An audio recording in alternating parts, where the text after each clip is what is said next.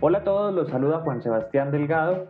Bienvenidos a Sin Tierra No hay aire, una serie multimedia de comunicación política que busca construir desde la experiencia y la formación nuevas metodologías, recomendaciones y, por supuesto, herramientas que se puedan aplicar en los procesos de incidencia pública. Si les gusta este episodio, los invitamos a seguirnos en Spotify. Eso ayudará a que más personas enamoradas de la comunicación política nos conozcan. Antes de empezar con el tema de hoy, no puedo dejar de saludar a mi compañero de mesa, amigo personal, coproductor y por supuesto que tiene la gran responsabilidad de hablar de todo lo concerniente con la tierra, con el terreno y con lo que ya hemos explicado alrededor de ese tema, que es Felipe Mendoza. Pipe, como siempre, bienvenido, el micrófono es todo tuyo. Juanse, un saludo muy especial para ti, para todos los oyentes, para todos los que nos siguen a través de nuestras redes sociales y por supuesto para aquellos que se han inscrito en nuestra serie de comunicación política Sin Tierra no hay aire. Hoy, Juanse, vamos a tener un capítulo súper interesante porque vamos a recoger lo que hablamos en el capítulo anterior sobre los primeros elementos que debemos tener en cuenta en la planeación estratégica. Recordemos que hicimos un énfasis especial en la construcción de los objetivos, en el público al que le hablaremos y hoy nos concentraremos en el por qué debemos ver la planeación estratégica como un momento de articulación, Juanse. Y esto es importante por dos elementos contundentes y muy acentuados a la realidad de cada proceso de incidencia pública. En primer momento es que mm, hay que planear y hay que ver la planeación como un momento de articulación para evitar caer en la improvisación la improvisación vista como en el quehacer diario de las cosas sin tener en cuenta el punto objetivo.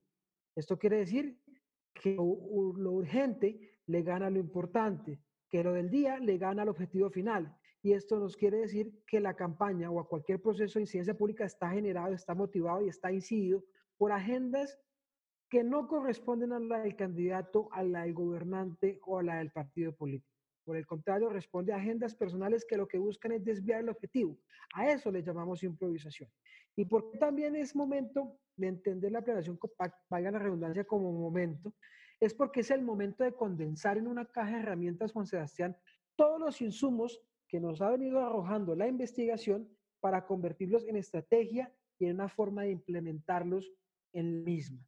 Creo que si nosotros entendemos este punto de partida, vamos a desarrollar y vamos a proyectar que la planeación estratégica no es una bandera, es una caja de herramientas motivadas por un momento.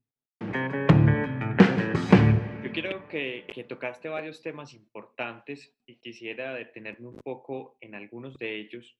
Y es que finalmente eso último, lo de que es un momento, eh, algo, algo que quisiera devolverme un poco. ustedes saben que este podcast pero que tratamos de que tenga un orden, a veces nos devolvemos, nos vamos casi que al futuro y demás, y por eso quiero devolverme un poco, y es que finalmente algo que tú estás mencionando o que mencionaste eh, anteriormente, pues nos da pie para decirlo primero, y es que finalmente la planeación estratégica pues no es opcional, pese a que responda a un momento específico eh, como tal y que además es una caja de herramientas como muy bien tú lo has mencionado. Pero quisiera agregarle algo más y es que la planeación estratégica, como depende de un momento, como eh, tiene etapas, como hay unas características externas, por llamarlo de alguna forma, pues no es estática, por llamarlo así.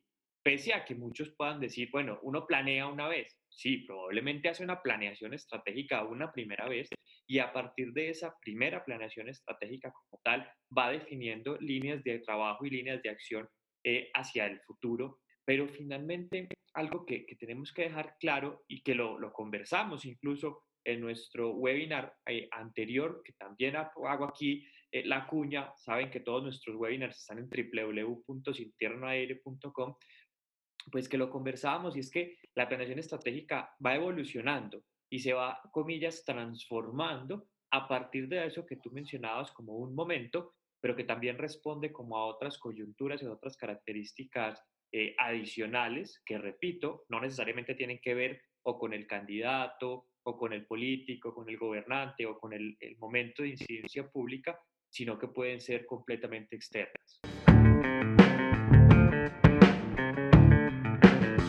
Precisamente ahí, Juanse, es donde eh, empezamos a entender la evolución de la planeación estratégica tradicional y la planeación estratégica tierra-aire. Que en lo personal considero que, que, la segunda, nuestra planeación estratégica tierra-aire, que es el resultado de, de, este, de, todo este enfoque, de toda esta serie de comunicación, nos permite determinarla como una planeación estratégica dinámica, que tiene la capacidad de adaptarse manteniendo un rumbo fijo. Y eso es lo que nos permite llegar a la conclusión, Juan Sebastián, en que la planeación estratégica para los que hacemos consultoría, para los que estudiamos la política, no es opcional. La planeación estratégica es un elemento fundamental para garantizar cualquier tipo de éxito en, cualquier proceso político, electoral o de gobierno de análisis. ¿sí? Pero aquí cabe la pregunta, Juanse, para los ciudadanos del común, para el hombre de a pie, para la persona que está creando su proyecto de vida, eh, la planeación podría ser una, una opción. Es una pregunta interesante, es un universo por descubrir, descubrir incluso más allá de lo que estamos hablando de tierra-aire. Por eso, Juanse, creo que debemos entender la planeación eh, como momento en la medida que es una de las primeras luchas que se viven al interior de los procesos de incidencia pública. Porque poner de acuerdo primero a la gente en el método es algo que solamente los que conocen pueden llegar a entender eh, para qué sirve, pero también poner de acuerdo diversas agendas, motivaciones y creencias de quienes hacen parte, es el momento de quiebre en donde realmente vamos a entender si la planeación estratégica logra eh, proyectar una hoja de ruta, pero también generar una codificación entre quienes están eh, en el proceso. ¿Qué quiere decir con codificación? Generar unos códigos de comunicaciones y unos acuerdos de comportamiento de acuerdo a roles y posiciones al interior del proceso que permitan la cohesión y la proyección. Y el segundo punto es que la planeación estratégico tiene un reto y es tiene un reto fundamental y es de tener la capacidad de cumplir con la estrategia determinada. La estrategia, como lo mencionamos anteriormente, y la planeación estratégica no puede caer en el error de las agendas externas porque lo que hace es que genera un rompimiento radical con lo que es, con lo que somos.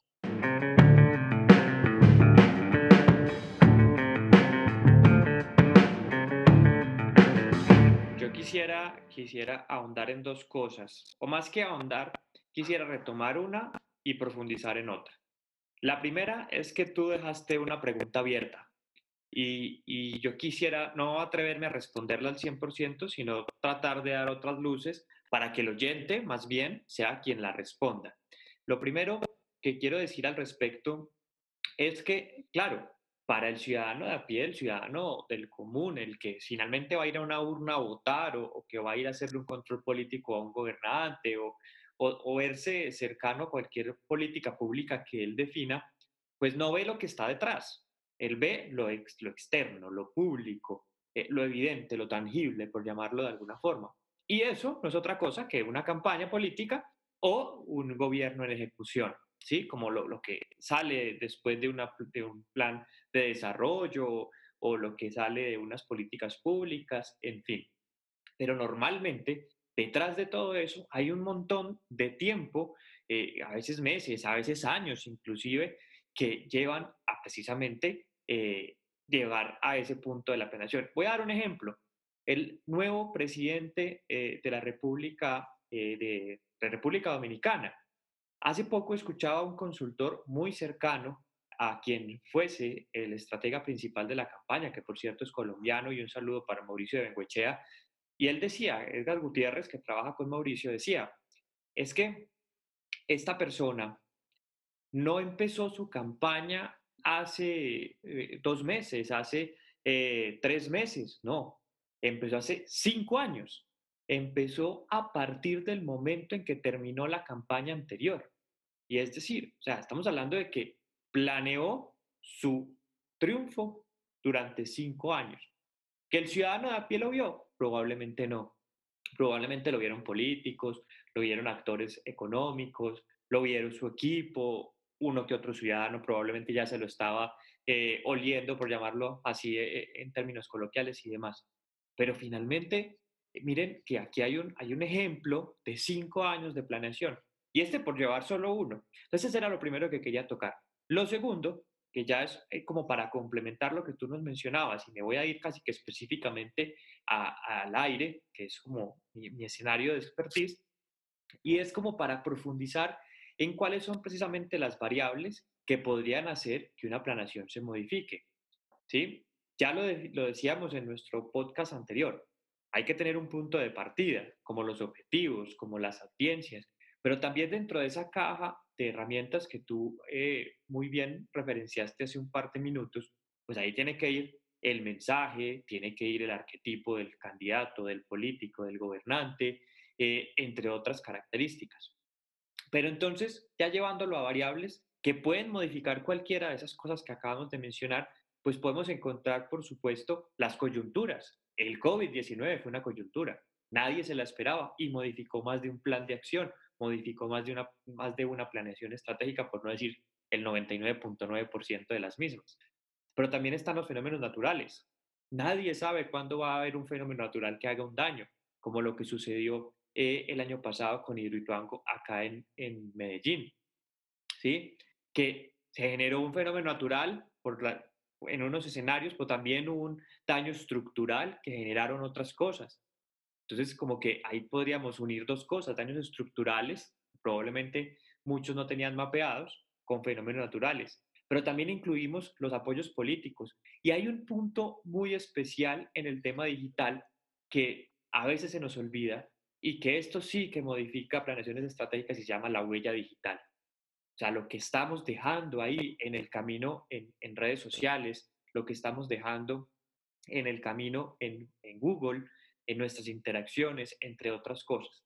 Creería que cualquiera de, estas, de, estos escenarios podrían eh, cambiar las acciones que proponemos dentro de lo que llamamos plan de acción, que será precisamente el tema que tocaremos en nuestro próximo podcast, pero que hoy daremos un par de vistazos eh, a ello. Frente al, frente al tema del plan de acción y frente al tema de lo que hablabas de República Dominicana, es muy importante eh, hacer un análisis por parte, por parte eh, de tierra frente a lo que fue la campaña del nuevo presidente de los Dominicos.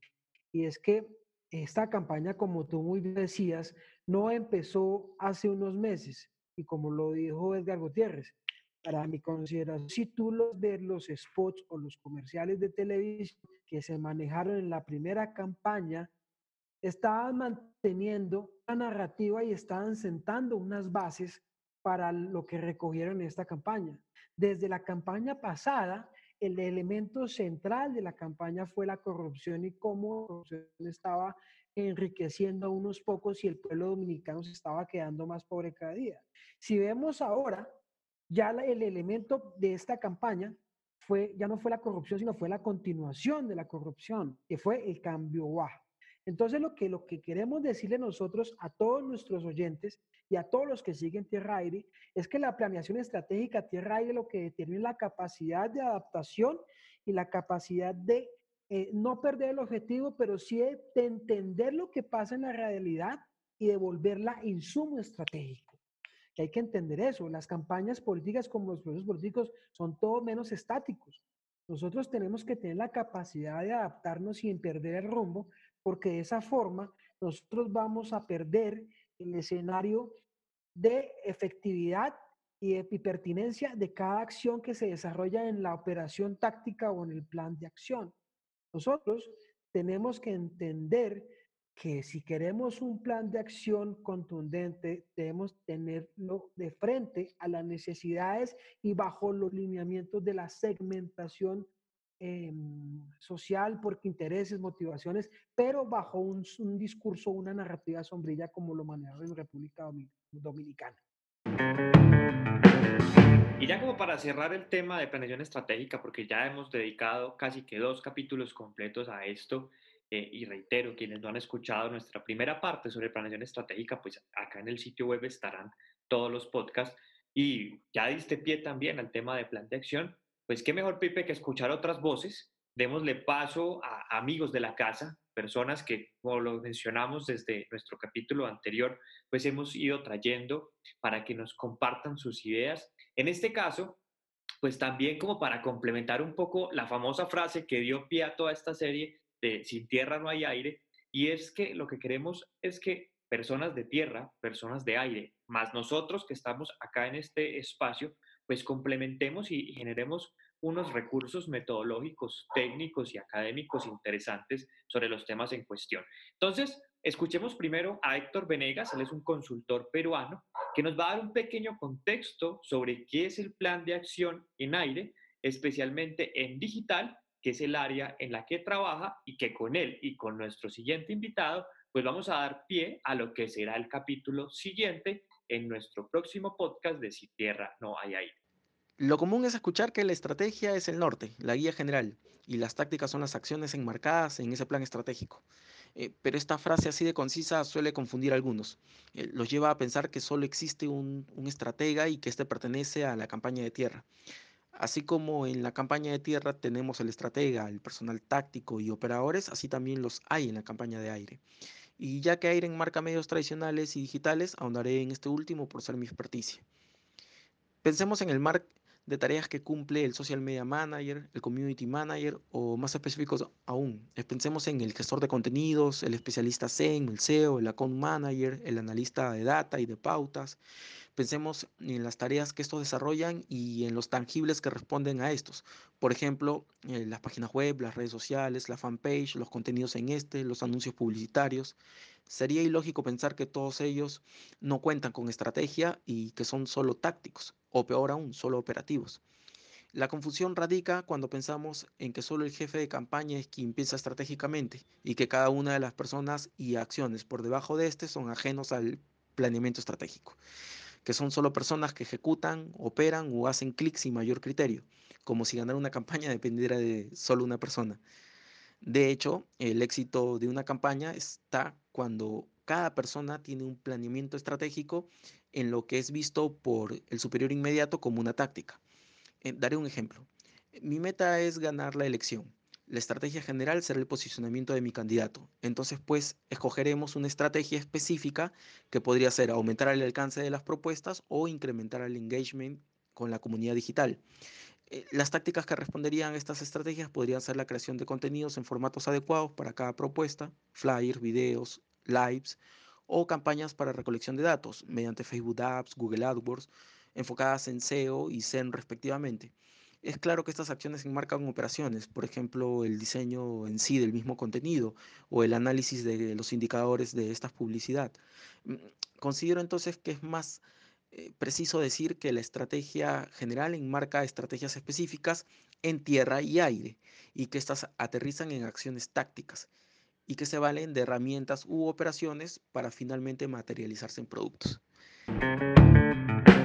Yo quisiera complementar un poco lo que plantea Héctor.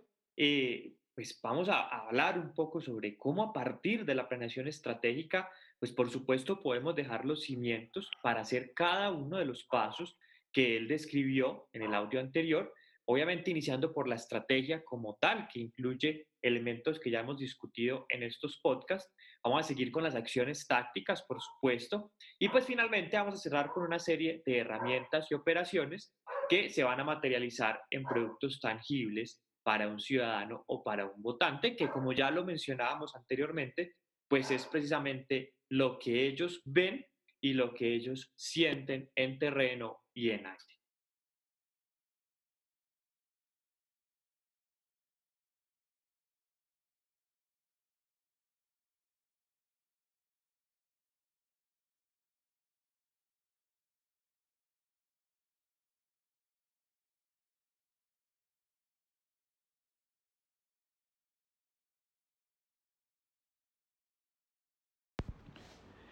Las elecciones son como las carreras de caballo.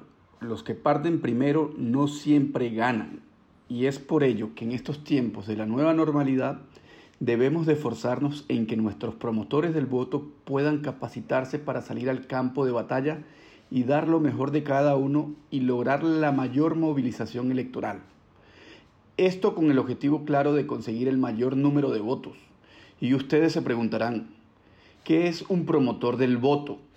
El promotor del voto es un activista político que debe estar dispuesto a capacitarse, conocer los distintos temas de campaña y propuestas del candidato. A su vez, debe contar con las herramientas para defender al candidato y debatir con cada una de las personas que busque esta persona fidelizar en pro del proyecto político. En todo momento, este promotor del voto debe estar convencido que su apoyo es vital para lograr la victoria y esta la lograremos movilizando a nuestras familias, amigos y grupos de influencia. Nuevamente, en estos tiempos de la nueva normalidad, debemos de dar lo, mejor para que cada uno de los distintos equipos de campaña logren entender que el promotor del voto sigue jugando un rol sumamente importante en todo el proceso electoral. Juanse, recoge elementos de la en tierra muy interesantes y, y, muy contundentes a la hora de entender el rol de lo que significa o lo que tradicionalmente se eh, entiende y se significa por el trabajo en tierra. Creo que aquí ya empezamos a, a, definir y a marcar una diferencia entre el concepto tradicional de lo que nosotros queremos hacer en nuestra serie, pero con lo que, se está, con lo que tradicionalmente se ha establecido. Pero creo que con estos puntazos, con estas puntas conceptuales y de operación que plantea Mauri, nos determina la capacidad de ir proyectando entendiendo y, ¿por qué no?, articulando con lo establecido por Héctor en este juego eh, estratégico de sin tierra no hay aire. Bueno, y con esa opinión que nos da Felipe, con el acompañamiento también especial de Amauri y de Héctor, pues llegamos hasta el al final de un nuevo episodio de Sin Tierra No hay aire. Esperamos que hayan disfrutado de estos minutos hablando sobre planeación estratégica y dando pie a lo que se viene, que es plan de acción precisamente en espacios de incidencia pública.